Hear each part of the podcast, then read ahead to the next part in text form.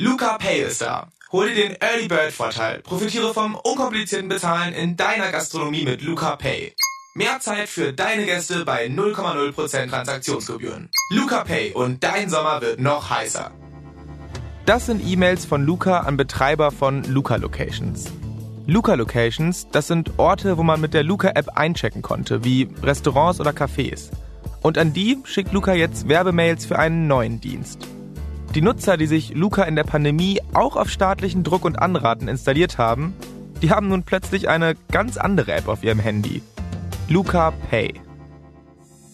Wie aus einer von Steuergeldern großgemachten Krisen-App plötzlich sowas wie das europäische PayPal werden soll, mithilfe zweifelhafter privater Investoren. Darum geht es in dieser Folge. Sie führt uns in karibische Steueroasen und zu russischen Oligarchen. Ich bin Vincent Schirpke und ihr hört Ausgecheckt, das Luca-System. Und das ist Folge 4. Die Rechnung bitte. Im Frühling 2022 präsentieren die Luca-Macher das erste Mal ihre neue App. Luca Pay, ein digitales Zahlungssystem für die Gastronomie. Aber bei dem Wort Zahlungssystem denke ich nun wirklich gar nicht mehr an Kontaktnachverfolgung oder Pandemie. Hä? Ist Luca jetzt auf einmal eine ganz andere App? Ich glaube, in Deutschland ist noch so viel auf Zettel und Papier, dass allein das Abschaffen dieser Prozesse uns ganz viel Spaß gemacht hat. Und deswegen haben wir gesagt, machen wir genau da weiter, wo wir eigentlich nie so richtig aufgehört haben. Das ist Patrick Hennig, der Luca-CEO. Wir sind ihm in diesem Podcast schon öfter begegnet. An Hennig ranzukommen ist, naja, schwierig.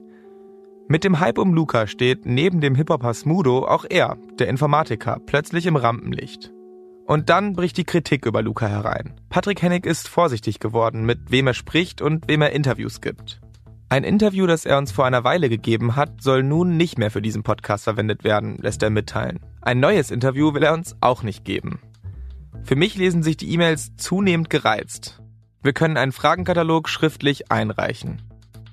Sehr selten spricht Patrick Hennig mal öffentlich. Einmal im Mai 2023 auf der Konferenz von Finance Forward, einem Fintech-Magazin, erzählt er, wie aus Luca Luca Pay wurde, beziehungsweise warum es eine logische Konsequenz wäre, dass aus einer Corona-Tracking-App ein Bezahldienstleister geworden ist. Im letzten Jahr, als dann klar war, ähm, Corona ist irgendwann vorbei. Ich meine, das war uns auch von Anfang an klar, dass das jetzt kein Businessmodell für die nächsten 20 Jahre ist.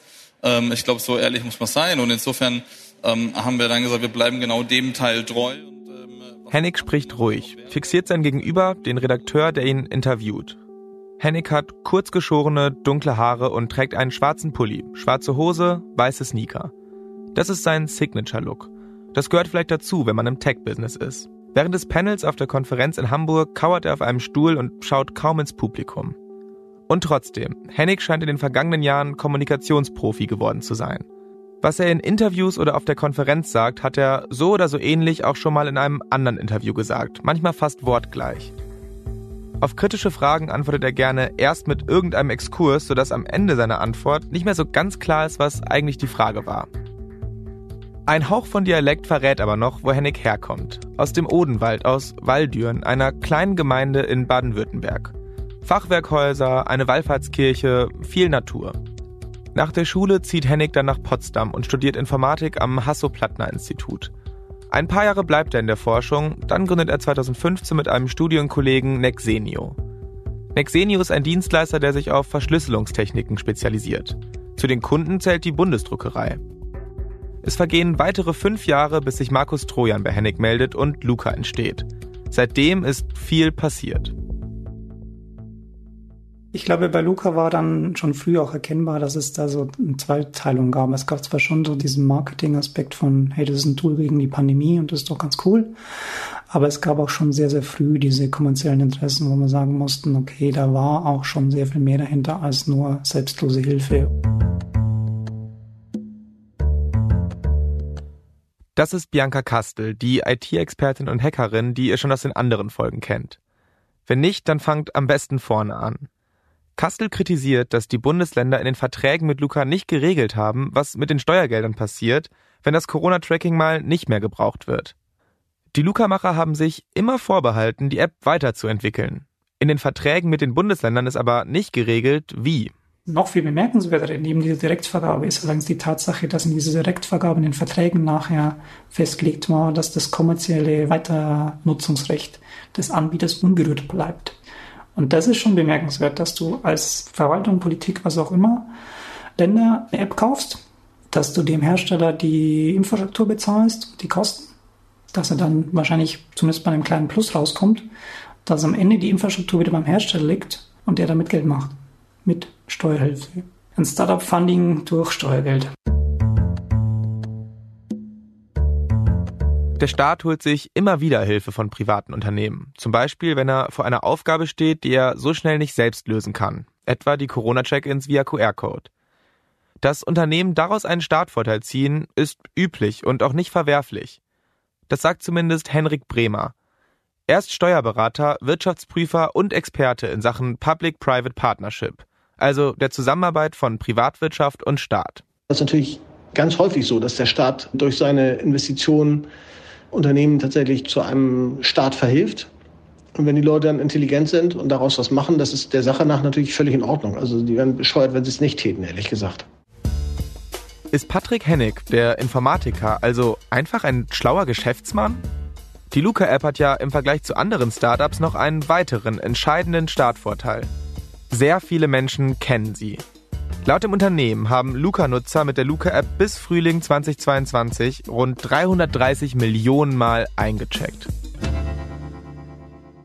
Also die Luca-App hat damals im Frühjahr 2022 kein Geld mehr von den Bundesländern bekommen und die mussten dann irgendwie neue Finanzierungsquellen suchen und haben sich wahrscheinlich gedacht, hey, wir haben hier eine tolle Marke, das könnte man doch irgendwie noch was draus machen. Und so kam, glaube ich, dann die Idee, okay, ähm, wir starten hier nochmal neu versuchten Fintech zu machen und sind in Berlin auf Investorensuche gegangen. Das ist Hanna Schwer, Wirtschaftsjournalistin. Sie berichtet für die Fachmagazine Kapital und Finance Forward. Also ich habe den Luca-Chef Patrick Hennig im Dezember 2021 das erste Mal kennengelernt. Der hat damals so eine Redaktionstour gemacht durch Berlin und hat Journalisten besucht oder beziehungsweise ähm, hat sich mit denen verabredet und ich glaube, der wollte einfach noch mal ein bisschen seinen Startup in ein positives Licht drücken, weil damals haben die ganzen Bundesländer nach und nach die Zusammenarbeit eingestellt.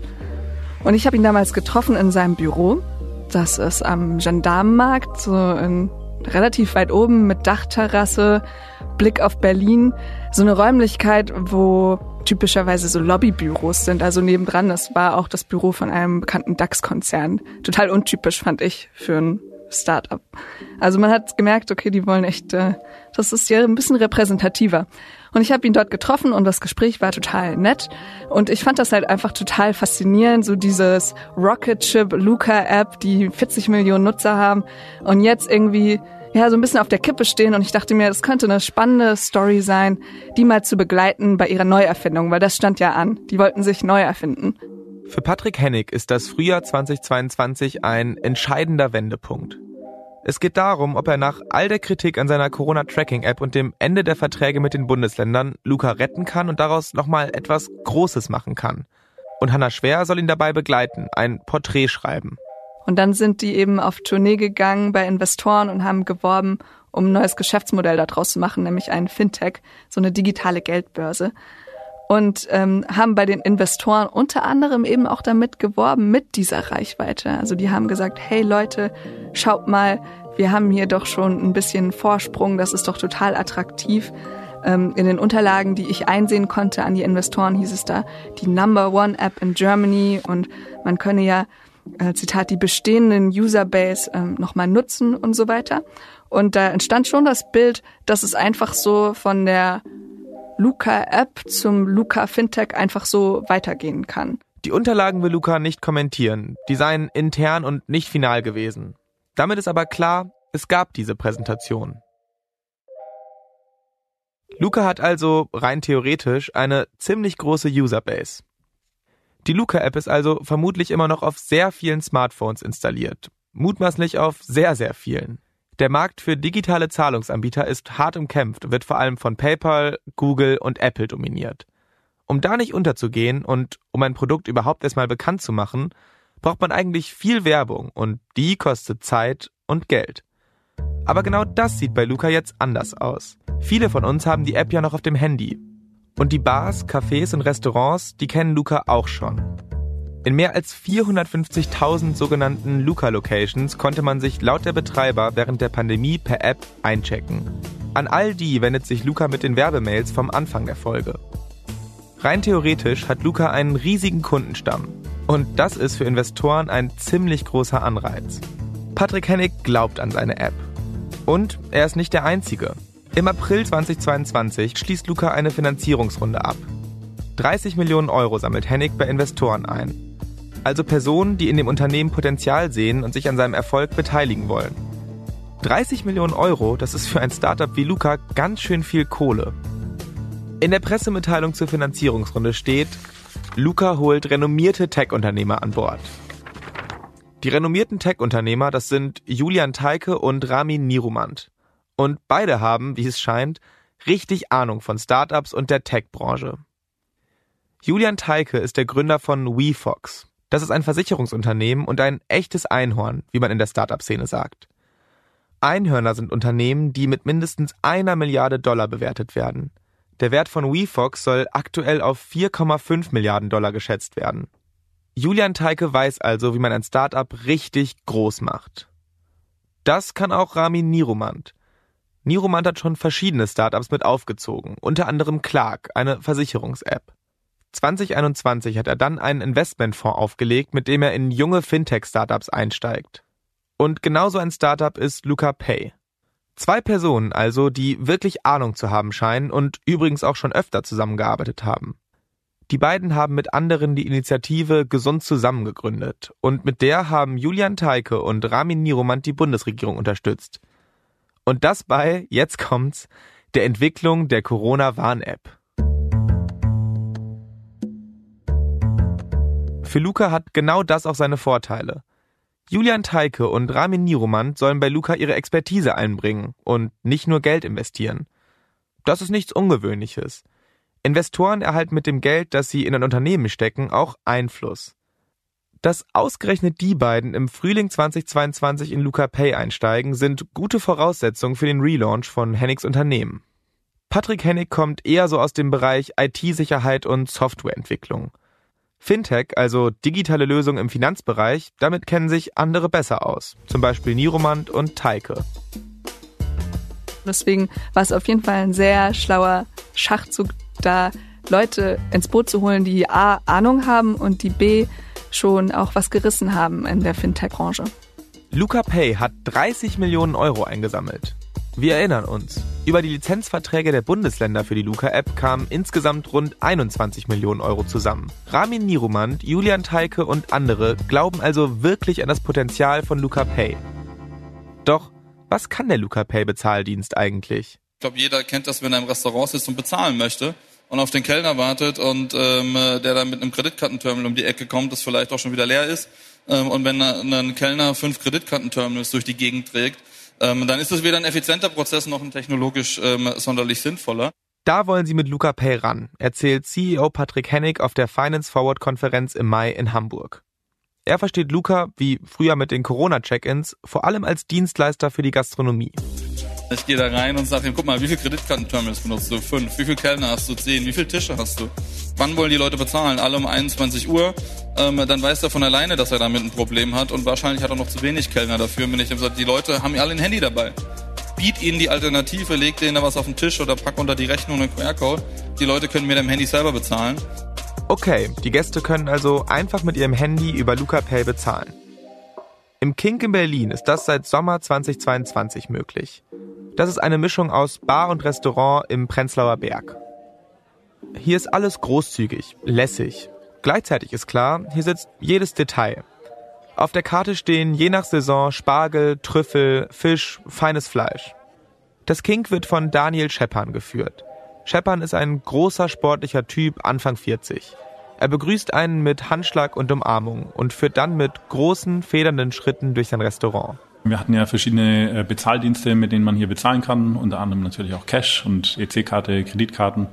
Ähm, aber dann kam einer unserer Mitarbeiter auf uns zu und ähm, über ominöse Umwege, äh, Champagner Ben, wurde uns dann zugetragen, dass die Entwickler der Luca-App auch in Bezahlservice einsteigen. Champagner Ben, hier scheint ja jeder jeden zu kennen. Das erinnert mich auch an die Anfänge von Luca.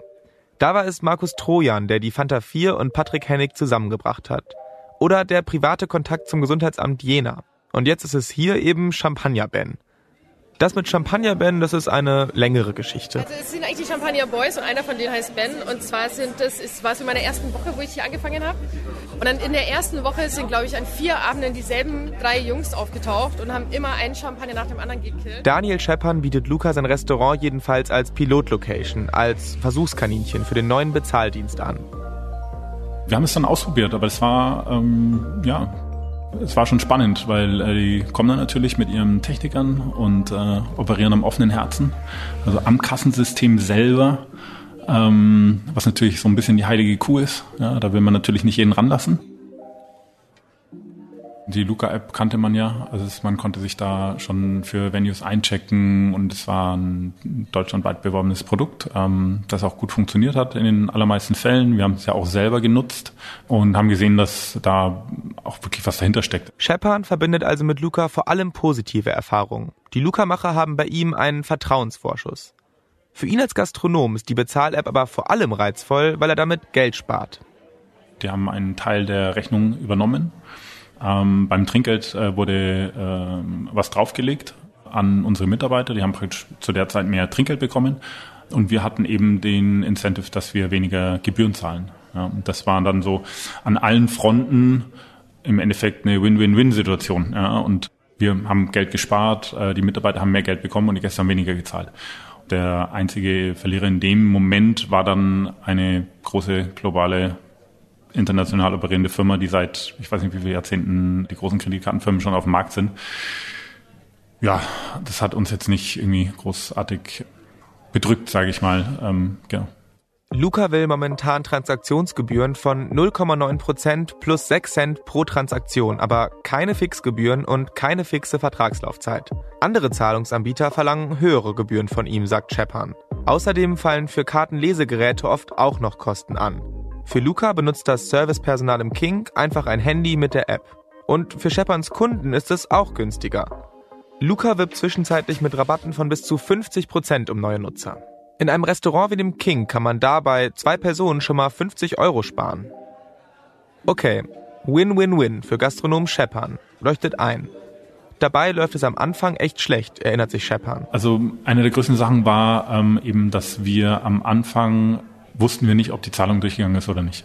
Das war ein großes Problem. Auf dem Handy hat es dann manchmal bei den Gästen gezeigt, Zahlung ist durchgegangen, alles gut.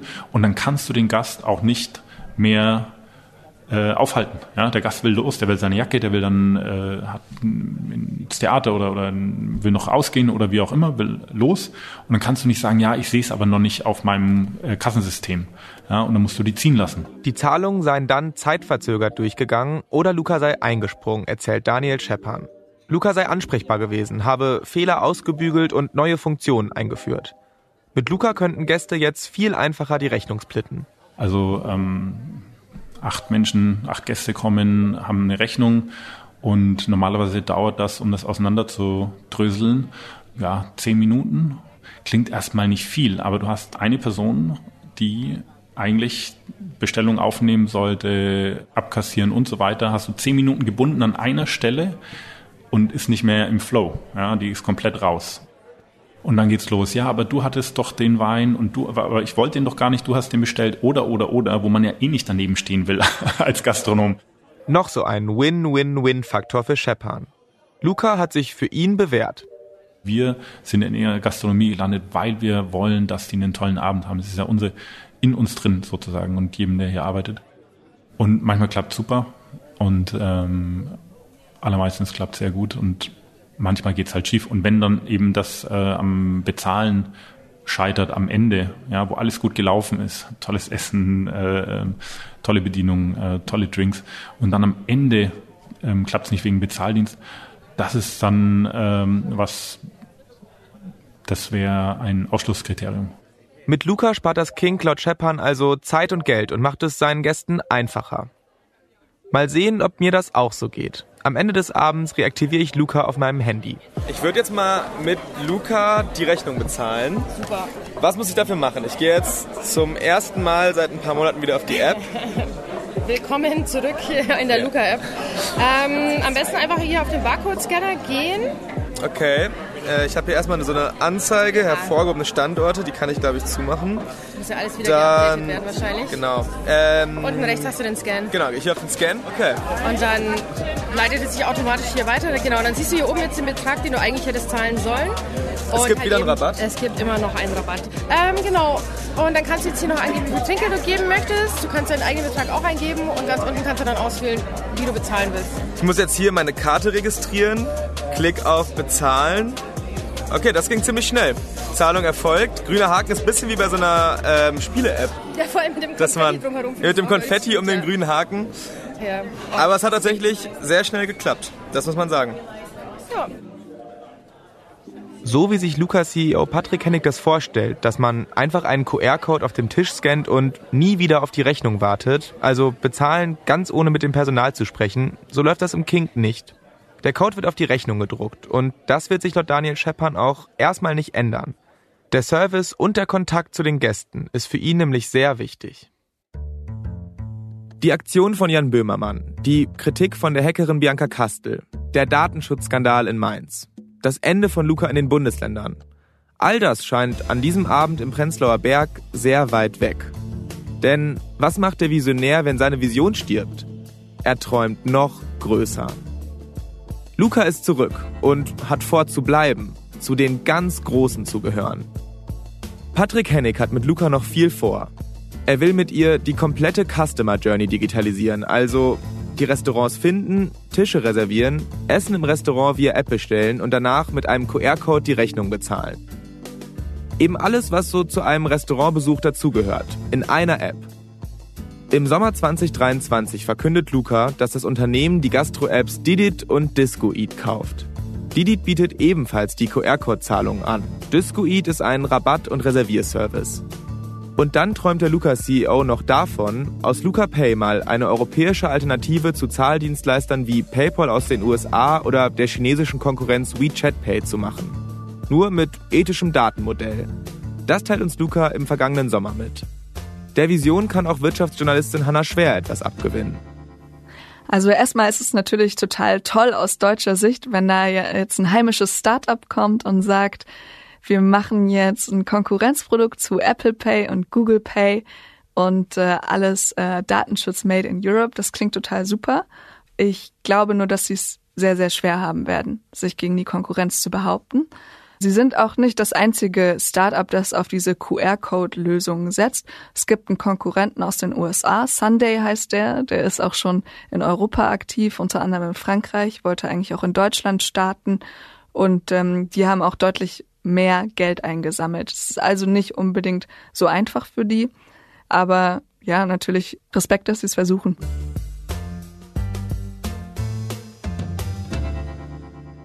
Hanna Schwer hatte ja mit Patrick Hennig ausgemacht, dass sie ihn bei dem Relaunch der App im Frühling 22 begleitet, ein Porträt über den Luca-CEO schreibt. Ich habe Luca, ich glaube, ein, zwei Mal im Büro getroffen und es war auch noch die Idee, dass ich ähm, die noch mal häufiger besuche bei so Produktmeetings um so, um mal eben zu gucken, wie tickt dieses Startup, was haben die eigentlich vor. Und dann hat sich auch diese Investorenrunde angekündigt. Und da ist mir ein Name aufgefallen, Target Global. Da habe ich einige kritische Fragen gestellt und dann wurde mir relativ schnell der Stecker gezogen. Also die haben dann daraufhin weitere Termine abgesagt und ähm, mir zu verstehen gegeben, dass die Fragen nur noch per Mail beantworten werden. Also aus dieser Langzeitbegleitung, Neuerfindung der Luca-App wurde dann nichts, äh, dafür aber eine Recherche über die merkwürdigen Finanzierungswege, die die so eingeschlagen haben. Fliegeralarm in Kiew. Seit der Nacht greift Russland Ziele in der Ukraine an. Aus der Luft, zur See und am Boden. Truppen rücken auf die Hauptstadt vor. Aus dem ganzen Land werden Tote und Verletzte gemeldet. Am 24. Februar 2022 überfällt Russland die Ukraine. Mitte April verkündet Luca, dass Target Global Geld in die Weiterentwicklung der App steckt. Das ist eine Berliner Investmentfirma, die von Alexander Frolow mitgegründet wurde oder Alex Frolow, wie er sich selbst nennt, um sich, glaube ich, ein bisschen von seinem Vater abzugrenzen. Der ist nämlich der äh, russische Stahloligarch äh, Alexander Frolow, also der heißt auch so. Und äh, der ist dafür bekannt, dass der länger CEO des russischen Stahlkonzerns Evras war. Target Global ist jahrelang ein wichtiger Geldgeber in der Fintech-Szene. Das Unternehmen hat in über 100 Startups investiert, zum Beispiel in den Schnelllieferdienst Flink. Genauso wie in Julian Teikes Versicherungsunternehmen WeFox. Bis im Frühjahr 2022 die Russland-Connection des Fonds zum Problem wird. Ich glaube, es ist ziemlich klar, dass auch schon in der Vergangenheit viel russisches Geld in die deutsche Start-up-Szene geflossen ist. Den Luxus, dass man sich aussuchen kann, von wem man Geld nimmt, den hatten die Gründer hierzulande nicht immer. Das waren noch ganz andere Zeiten früher vor Jahren. Der Unterschied mit Target Global ist, dass das jeder wusste, dass es da Russland Connections gab. Auf der Finance Forward Konferenz im Mai sagt Hennig zu Target Global, dass der Deal mit dem Investor schon vor der russischen Invasion zustande gekommen wäre. Und ja, wir können garantieren, dass in dem Fonds keine sanktionierten Personen oder sonstige Leute drin sind, sondern dass es alles institutionelle Fonds sind, die auch in allen anderen Startups in Europa investieren. Tatsächlich steht Alexander Frolov Senior Anfang 2022, als Luca Geld einsammelt, auf keiner Sanktionsliste. Das ändert sich im November 2022. Die britische Regierung sanktioniert den Stahloligarchen. Sein Sohn Alex Frolov verlässt daraufhin Target Global. Target Global macht keine genauen Angaben darüber, woher ihre Gelder kommen. Es lässt sich weder bestätigen, dass Gelder des russischen Oligarchen Alexander Frolov im Frühling 2022 in Target Global und damit in Luca stecken, es lässt sich aber auch nicht ausschließen. Target Global hat im Sommer 2023 seinen Anteil von 13,4 auf 17,06 Prozent erhöht und Luca schließt ein weiteres Investment von Target nicht aus. Patrick Hennig sagt dann zu Target noch, Target nicht nur bei uns investiert, sondern bei vielen anderen Unternehmen, Delivery WeFox und ähm, wie sie alle heißen, ähm, Flink und Co. und haben, glaube ich, in Europa da sehr, sehr viel dafür gesorgt, dass dieses Ökosystem da ist, wo es ist. Ähm, und ähm, insofern ist uns wichtig, dass alle, die da investiert sind, das ist ein Fonds, institutioneller, und ähm, da kommt irgendwie institutionelles Geld von Allianz und Co. Ähm, äh, da zusammen und jeder einzelne davon ähm, muss natürlich irgendwie nach Recht und Ordnung der Investor in dem Fonds sein. Und das ist, glaube ich, auch der Fall. Ähm, und darauf wir, verlassen wir uns auch weiterhin. Ähm, und insofern ist das, glaube ich, das Wichtige am Ende des Tages. Ähm, und insofern haben wir da niemanden bei uns im Investorenkreis, der irgendwie kritisch ist. Aber noch ein weiterer Luca-Investor fällt Hanna schwer bei ihren Recherchen auf. Graphias Investments Limited. Dieser Fonds hält 13,4 Prozent der Anteile. Was schwer bei Graphias Investments Limited misstrauisch macht? Sie kennt den Fonds nicht, noch nie gehört. Ich habe die dann natürlich erstmal, wie man das so macht, gegoogelt und nichts gefunden und dann in äh, Dokumenten gesehen, Firmensitz Cayman Islands. Und das kam mir extrem komisch vor. Denn ähm, diese Graphias Investment Limited, die waren ja sozusagen mit der größte Investor in dieser Runde, von denen fiel in der offiziellen Pressemitteilung aber kein Wort. So, das war der äh, Nummer eins, warum mir das komisch vorkam. Und Nummer zwei war, warum haben die einen anonymen Investor drin mit Sitz auf den Cayman Islands, bekanntlich ja ein Steuerparadies. Das ist selbst in der Start-up-Szene total unüblich. Normalerweise versucht man bei den größten Investoren, die man so auf der Gesellschafterliste hat, eigentlich Top-Namen zusammenzubringen, äh, die ja auch ein bisschen Prestige mitbringen. Die Cayman Islands galten lange Zeit als eine Steueroase. Dort zahlt man keine Einkommenssteuer, keine Steuer auf Kapitalgewinne, keine Körperschaftssteuer und keine Unternehmenssteuer. Und Firmen mit Sitz auf den Cayman Islands können ihre Unternehmensstruktur verbergen, indem sie Treuhänder bestimmen, die nach außen die Firma vertreten. Das können zum Beispiel Bankangestellte oder Rechtsanwälte sein. Wer hinter einer Firma steckt, bleibt dann undurchsichtig. Im Handelsregistereintrag finden auch wir dann nur Fotokopien der Pässe von Bankangestellten von den Cayman Islands. Wer genau hinter dem Unternehmen steckt, verrät uns das Handelsregister also nicht.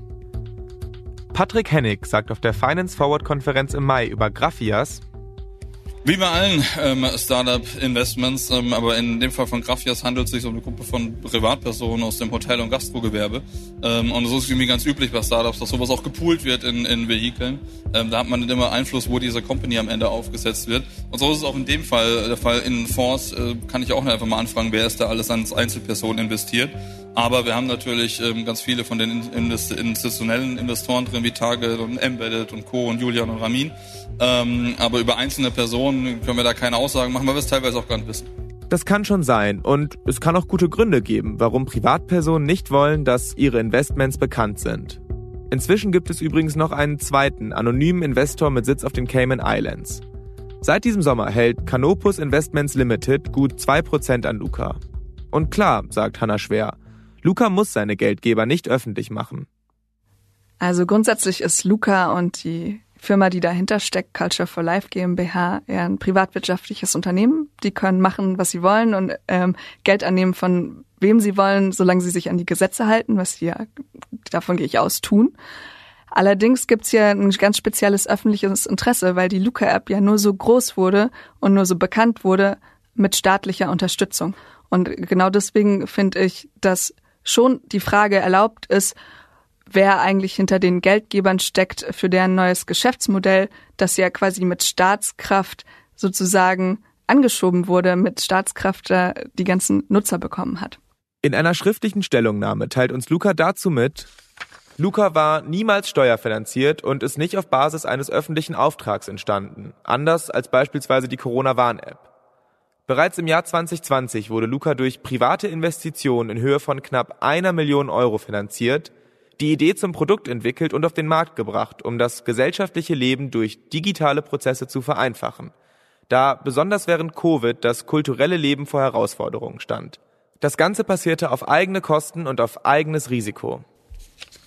Nochmal zurück zu der Userbase. Wir erinnern uns, Patrick Hennig hat ja laut Hannah Schwer bei den Investoren vor allem mit den vielen Nutzern geworben, mit der Reichweite der App. Laut deutschem Gesetz müssen die alle Nutzerdaten dann löschen, wenn sich der Zweck der App ändert. Für personenbezogene Daten, also sowas wie Name, Adresse, Geburtsdatum, gilt die sogenannte Zweckbindung. Luca darf bestehende Benutzerprofile nur für das verwenden, wozu die Nutzer auch zugestimmt haben. Bei der ursprünglichen Luca-App war das Kontakttracking in der Pandemie. Deswegen durfte die Polizei in Mainz ja eigentlich auch nicht auf die Luca-Daten zugreifen. Der neue Zweck von Luca Pay, nämlich im Restaurant meine Rechnung zu bezahlen, braucht eine neue Zustimmung, ein neues Nutzerprofil. Das heißt, die Luca-Macher mussten sämtliche alte Daten aus Corona-Zeiten im Mai 2022 von ihren Servern löschen. Und das haben die auch gemacht, zumindest sagen sie das. Ähm, ich denke mal, das ist auch glaubhaft. Aber ich ähm, bezweifle so ein bisschen, dass das allen Investoren vorher klar war, dass dieser eigentliche Wert der App, nämlich diese wahnsinnige Reichweite, dass man mit der eigentlich ähm, nach dem Relaunch nicht mehr viel anfangen kann. Damit ist also das wichtigste Verkaufsargument, nämlich, dass Luca schon so viele Nutzer hat und dadurch kaum etwas fürs Marketing ausgeben müsse, quasi hinfällig. Luca kann diese Nutzer bei der Weiterentwicklung zum Bezahldienstleister nicht einfach mitnehmen. Doch genau mit diesem Argument waren sie laut Schwer ja an die Investoren herangetreten. Luca muss sich also etwas einfallen lassen. Was sie natürlich nicht machen konnten, ist die Apps auf den Handys der Leute löschen. Das müssen die schon selber tun. Im Umkehrschluss heißt das aber auch, damit ihr neues Geschäftsmodell funktionieren kann, haben sie darauf gewettet, dass die Leute die App wiederbeleben, dass sie in die App reingehen und da sich durchklicken und sagen, ja, ist okay, ich stimme den neuen Nutzungsbedingungen zu und ich mache das jetzt. Konkret sieht das so aus.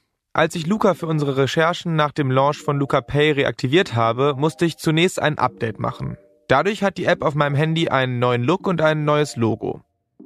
Das soll mir als Nutzer vermutlich auch vermitteln, Achtung, wir haben hier was Neues für dich. Dann musste ich mich durch neue Datenschutzerklärungen klicken. Das war ehrlich gesagt ein komisches Gefühl. Möchte ich Luca wirklich so sensible Daten wie meine Kreditkarte oder meine Bankverbindung geben? Das habe ich, Vincent der Journalist, gemacht. Ich wollte ja sehen, ob die App funktioniert. Ich weiß aber nicht, ob ich es gemacht hätte, wenn es diese Recherche, diesen Podcast nicht geben würde. Also, ob ich, Vincent, privat zugestimmt hätte. Ich glaube, die Wette damals war die folgende. Wir haben hier eine wahnsinnig bekannte Marke und es wird für uns sehr einfach sein, die Leute zu reaktivieren und davon zu überzeugen, wieder in die App zu gehen, die wieder hervorzukramen und den, die Häkchen zu setzen und die weiterhin zu nutzen. Meine persönliche Einschätzung ist aber, dass das dann am Ende doch nicht so leicht war. Die haben 20 Prozent Rabatt auf Restaurantessen angeboten, wenn man eben mit Luca Pay bezahlt. Und das ist schon ganz schön viel. Also bei einem Mittagessen von 15 Euro muss Luca dann quasi drei Euro bezahlen für so ein Startup, da kommt ganz schön was zusammen. Das merkt man dann im Werbebudget am Schluss. Startups machen das total häufig, wenn sie ihr Volumen kurzfristig hochpushen wollen. Also das sieht man auch bei Schnelllieferdiensten und so. Äh, ich glaube, jeder von uns hat wahrscheinlich schon mal irgendeinen so Rabattcode im Briefkasten gehabt. Die Sache ist nur, das ist meistens nicht besonders nachhaltig. Wir wissen nicht, wie die aktuelle Bilanz von Luca aussieht. Dazu gibt das Unternehmen keine Auskunft. Die 100 Millionen Euro Umsatz, die Luca mal seinen Investoren im Frühling 2022 versprochen haben soll, sind es aber wohl nicht. Hennig sagt auf der Finance Forward Konferenz im Mai, dass der Umsatz aktuell, Zitat, noch deutlich geringer sei. Das liegt auch daran, dass Luca bisher nicht ansatzweise so viele Restaurants, Bars oder Cafés von dem Bezahldienst überzeugen konnte, wie ursprünglich mal geplant. Laut dem Unternehmen akzeptieren Stand Juni 2023 rund 500 Locations Zahlungen mit Luca Pay. In der Investorenrunde sollen mal rund 9000 angepeilt worden sein. Bis Ende 2022. Auch von der Expansion ins Ausland soll Luca da geträumt haben. Momentan kann man nur in Berlin und München mit der App zahlen. Das teilt uns das Unternehmen mit. Weitere Städte sollen im Laufe des Jahres folgen. Das Superwachstum, von dem Patrick Hennig geträumt hat, das mag sich bisher scheinbar noch nicht einstellen. Dabei hatte sich Luca ja sogar einen echten Experten an Bord geholt. Julian Teike mit seinem Einhorn-Startup WeFox. Teike hat es geschafft, den Wert seines Unternehmens innerhalb von einem Jahr von 3 auf 4,5 Milliarden Dollar zu pushen.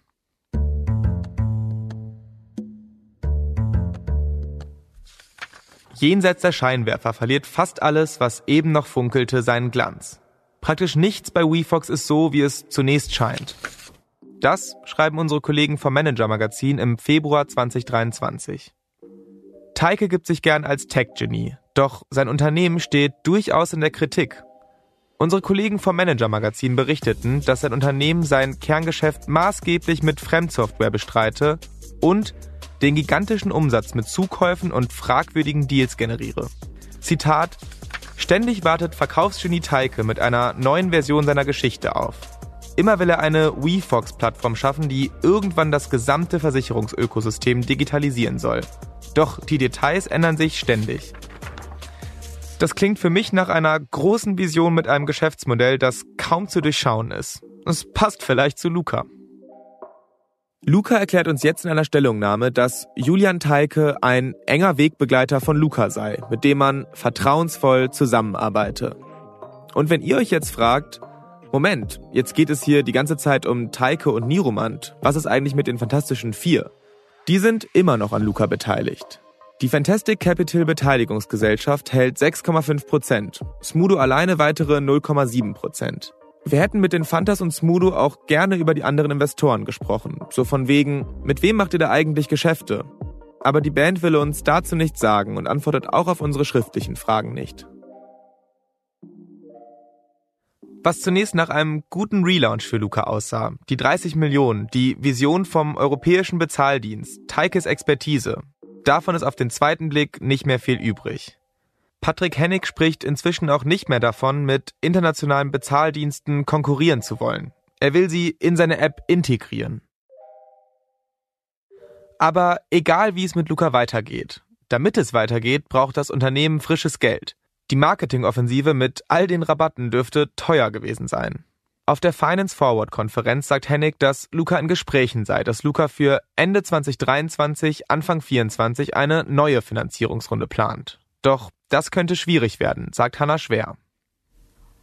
Also diese digitale Geldbörse mit Luca Pay war bestimmt äh, eigentlich an sich eine gute Idee und es hatte auch ein gutes Momentum, denn das war ja in der Zeit, wo viele Leute schon dran gewöhnt waren, irgendwie kontaktlos zu bezahlen und so weiter und so fort.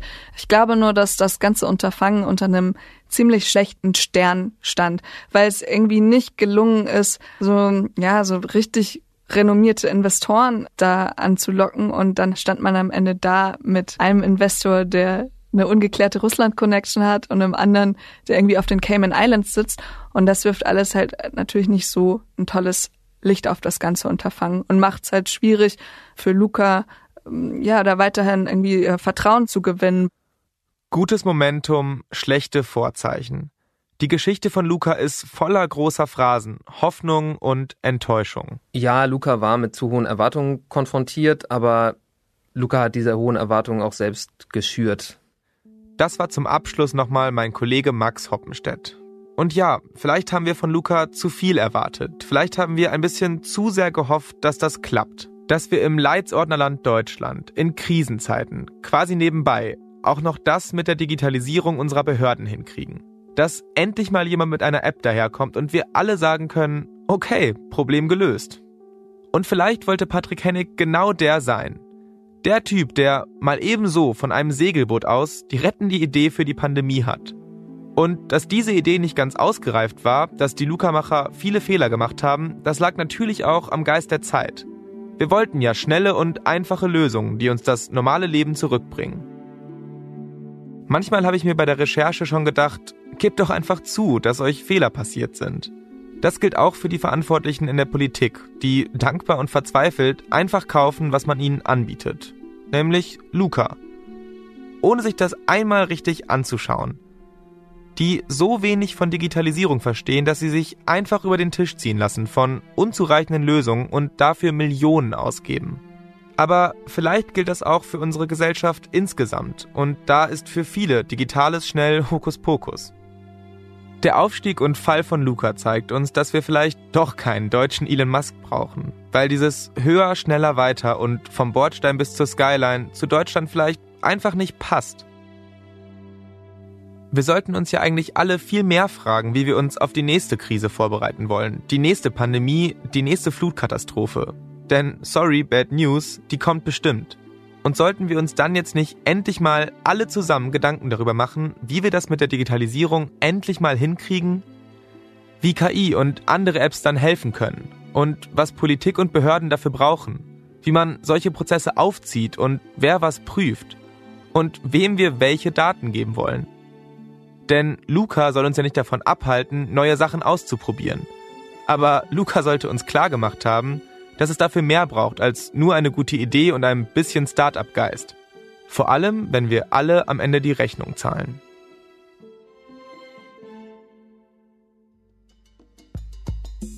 Das war Ausgecheckt, das Luca-System. Ein Spiegel Original Podcast. Basierend auf einem Projekt der Klasse 60a der Deutschen Journalistenschule. Mit Spiegel Plus unterstützt ihr unsere Podcasts und hört Episoden schon früher. Loggt euch auf spiegel.de ein oder holt euch ein Spiegel Plus Probeabo. Für eine 1 Euro für die ersten vier Wochen. Mehr erfahrt ihr unter spiegel.de slash ausgecheckt. Host Vincent Schirpke. Autorinnen Jelena Berner und Kiana Lentsch. Recherche Max Hoppenstedt.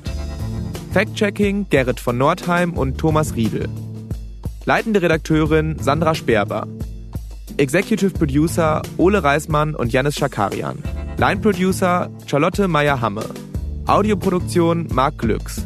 Danke an Uwe Jürgens, Lenne Kafka, Hanna Schwer, Konstanze Radnoti, Reinhard Röde, die Finance Forward Redaktion und allen, die für diesen Podcast mit uns gesprochen haben.